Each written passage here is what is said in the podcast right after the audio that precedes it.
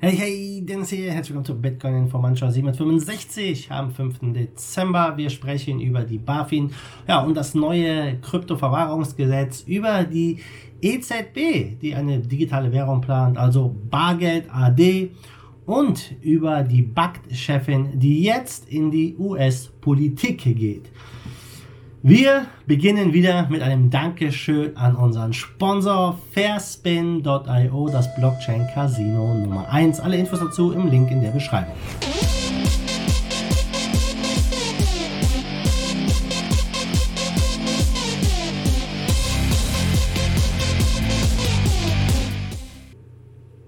Jo, also kommen wir zum ersten Teil der Show, dem Preis. Und ja, was soll ich da sagen? Der Bitcoin-Preis, äh, das äh, sieht mir stark nach Manipulation aus. Wir stehen jetzt aktuell bei 7315. Also äh, der Bitcoin leuchtet rot. Das müssen wir mal ganz kurz ändern.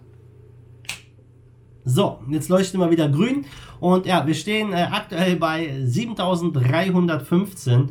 Also wir sind noch im Grünen zu gestern, weil gestern um diese Uhrzeit, da waren wir noch bei 7100, 7000, ja, unter 7002. Dann hatten wir gegen äh, kurz am Nachmittag einen Pump bis auf ja, 7700 bei einigen Exchanges. Ja, und dann ging es dann gestern Abend wieder runter. Und jetzt halten wir uns bei der 7.3. Ja, mal gucken, was, äh, was die Tage hier noch bringen. Aber kommen wir mal zum ersten Thema, die BaFin und das neue Bitcoin-Gesetz. Ja, Bitcoin geht so langsam in den Mainstream. Ja, es wurde oft spekuliert, wie die Regierungen darauf reagieren, ob Bitcoin jemals da ja, wirklich ein Teil werden kann von unserer Finanzwelt. Und ja, jetzt ist es Fakt, Bitcoin ist ein Teil geworden und mit dem neuen EU-Gesetz, ja, das heißt, dass die Banken ab dem 1.1. nächsten Jahres Handel und Bitcoin verwahren dürfen. Ja, sind wir eigentlich im Mainstream angekommen. Ob das jetzt unbedingt der richtige Weg ist, ja, das einmal dahingestellt.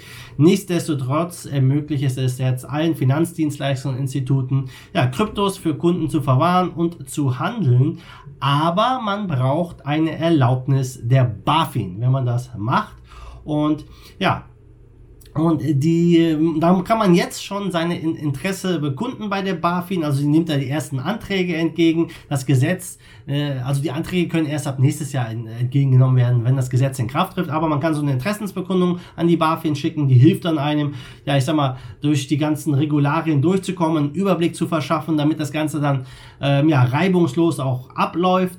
Und so kann die BaFin sich schon mal einen Überblick verschaffen, wie es in der deutschen Kryptoszene letztendlich aussieht. Ich bin wirklich gespannt, äh, ja, welche Banken darauf anspringen und wie sich das entwickeln wird.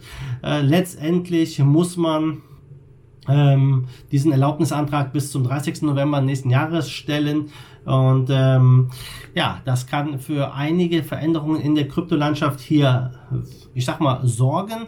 Ich hoffe dann auch zum Positiven, obwohl es ja für mich wirklich eher uninteressant ist, ähm, weil es geht einfach gegen die Grundidee. Beim Krypto geht es ja darum, dass man selber seine Kryptos hält und wir alle wissen, wenn du Geld auf der Bank hast, ist es nicht mehr dein Geld und wenn du Kryptos irgendwo auf dem Exchange oder auf einer, so einer Art Kryptobank liegen hast, solange du den Private Key hast, ist es auch nicht deins. Also äh, man muss das immer mit Vorsicht genießen, aber ich denke, es wird die Tür öffnen für viele Investoren, die halt ja mit dem Gedanken spielen, das äh, zu kaufen und letztendlich ja sich nicht mit, so groß mit der Technik befassen wollen. Wobei auch hier wieder eine Sache ist, ja, mit der ich nicht übereinstimme, nämlich in Investoren. Das Krypto, Bitcoin war ja nie gedacht für Investoren oder ein spekulatives Asset zu werden, sondern es sollte elektronisches Bargeld werden und äh, deshalb bin, bin ich ja auch so ein großer Fan von allen Coins, die diese Vision. Gucken wir mal rüber, was die EZB macht. Denn die plant, äh, ja, was soll sie planen? Eine digitale Währung, denn sie glauben, dass äh, die Verwendung von Bargeld zukünftig schwinden wird. Sie haben jetzt in der Publikation darüber diskutiert, ja, wie man die entwickelt, so eine Central Bank Digital Currency, welche Auswirkungen das hat und äh, wollen vor allem jetzt auch das Zahlungsverhalten der Europäer ein bisschen besser beobachten, um halt einfach abschätzen zu können, ob sich überhaupt so eine digitale Währung lohnt. Und ähm, ja, sie sprechen in dem Papier auch über Stablecoins, aber nicht über Kryptowährungen. Und äh, ja, äh, es liegt einfach daran, dass Kryptowährungen, ich sag mal, im großen Ganzen, im allgemeinen Zahlungsverkehr wirklich eine geringe Rolle spielen Und äh, ja, dass die Politik und die Banken sich eher so auf äh, so Geschichten wie Libra oder so stürzen, anstatt sich wirklich mit den Kryptos äh, zu befassen. Und ja, Tatsache ist natürlich, digitale Zahlungen sind im Alltag angekommen. Wir alle haben sie, die Kärtchen. Du gehst in den Supermarkt, du musst den PIN nicht eingeben, du swipes das nur über das NFC-Terminal, bam, ist bezahlt ohne Unterschrift, ohne PIN. Das ist natürlich alles komfortabel und äh, es nimmt immer mehr Überhand. Also immer, immer weniger Leute zahlen auch mit Bargeld, wobei das in Deutschland immer noch äh, ja, bargeldliebendes Land ist. In Skandinavien sind Kartenzahlungen Standard, da ist das Bargeld teilweise nicht mehr existent. Ja, auch in den Niederlanden will man in Zukunft ohne Bargeld auskommen. Ähm, es geht dabei der EZB nicht darum, das Bargeld zu verbannen, sondern einfach sich der Zeit der Zeit anzupassen. Und ja, die Leute merken das natürlich gar nicht, wenn das Bargeld mehr weg ist, dass man dann voll kontrolliert wird und äh, ja, das auch viele negative Auswirkungen haben wird. Ähm, ich bin gespannt, wie das letztendlich jetzt umgesetzt wird von der EZB, ob der Euro dann einfach hier so ein digitaler Euro kommt per Knopfdruck und ja, ob das in den nächsten Jahren äh, kommt, vor allem im Hinblick auf einen möglichen Crash und eine Währungsreform, wo so eine ja, digitale Bankwährung natürlich dann schnell und ohne weiteres eingeführt werden kann. Ja.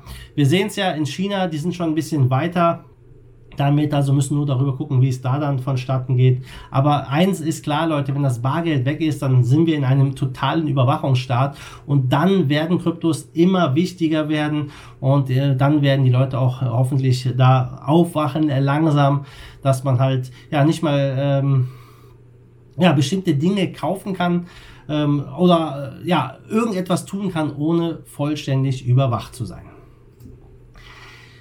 Jo, dann gucken wir mal rüber zu Bakt und der Chefin Kelly Löffler. Ja, Bakt, der große Hype. Ähm, letztendlich, wie gesagt, ich habe ja schon mehrmals drüber gesprochen, auch wenn die jetzt sagen, physische Bitcoin-Futures, wirklich fast keiner lässt sich hier die äh, Bitcoins auszahlen. Es waren 15 Bitcoins, glaube ich, letzten Monat, also lächerlich im, im Vergleich zum Handelsvolumen. Aber nichtsdestotrotz, die Chefin Kelly Löffler wurde jetzt in den US-Senat ernannt. Ja, also geht in die Politik und ähm, sie sagt dann selber hier, sie hatte nie ja irgendwie Politik vorgesehen, aber sie sagt auch, sie ist sehr konservativ eingestellt, befürwortet Waffenbesitz, befürwortet das Militär. Super, ja. Äh, aber die Amerikaner, die müssen ihr Militär lieben, so ist es nun mal. Befürwortet die Mauer an der Grenze, ist pro Trump und ja, will den Trump natürlich unterstützen, obwohl Trump jetzt nicht so der Fan ist von der Kelly Löffler. Er hätte lieber den Politiker Doug Collins in das Senatorenamt gewählt gesehen, aber äh, so ist es nun mal. Jetzt ist die Kelly Löffler da, die äh, Teile in der Krypto-Community sehen das jetzt sehr positiv. Sie sagen, hey, vielleicht ist es so, dass sie jetzt hier eine Lanze brechen kann für die Kryptos in der Politik und auch auf die Gesetzgebung in die USA einwirken kann. Ich persönlich, äh, ja, lass mich da einfach mal überraschen und bin gespannt, wie sich das entwickelt. Äh, ich weiß gar nicht, wie das jetzt aussieht. Äh, kann man einfach so ja, in die Politik gehen und dann noch Chefin von so einem Bitcoin Futures äh, Laden sein. Ja, das wird sich jetzt noch zeigen.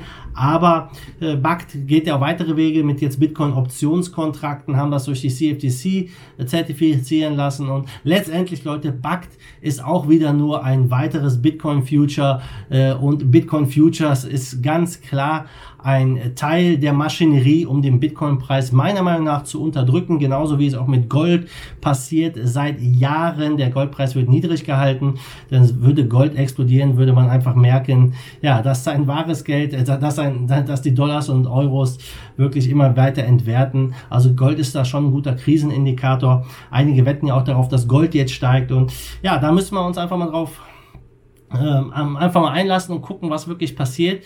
Auch hier gehen ja die Meinungen stark auseinander in einer kommenden Krise. Die einen sagen, Kryptos und Bitcoin werden extrem profitieren. Die andere Seite sagt, ja, Bitcoin wird in der Krise auch richtig in Mitleidenschaft gezogen. Was glaubst du in der Krise? Wie verhält sich Bitcoin? Geht's hoch oder geht's runter?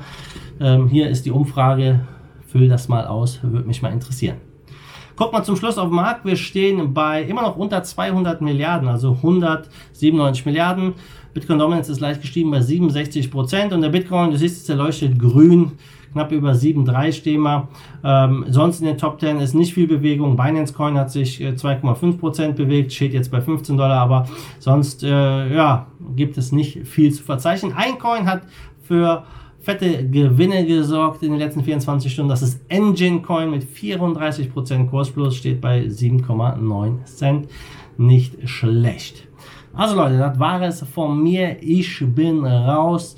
Wir sehen uns dann morgen wieder. Ich bedanke mich erstmal fürs Zusehen und fürs Zuhören. Lasst mir ein Like da, gebt mir einen Thumbs up, wenn es euch gefallen hat.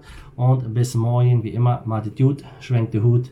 Fight the force of evil in Bitcoin and cryptocurrency we trust. Bam!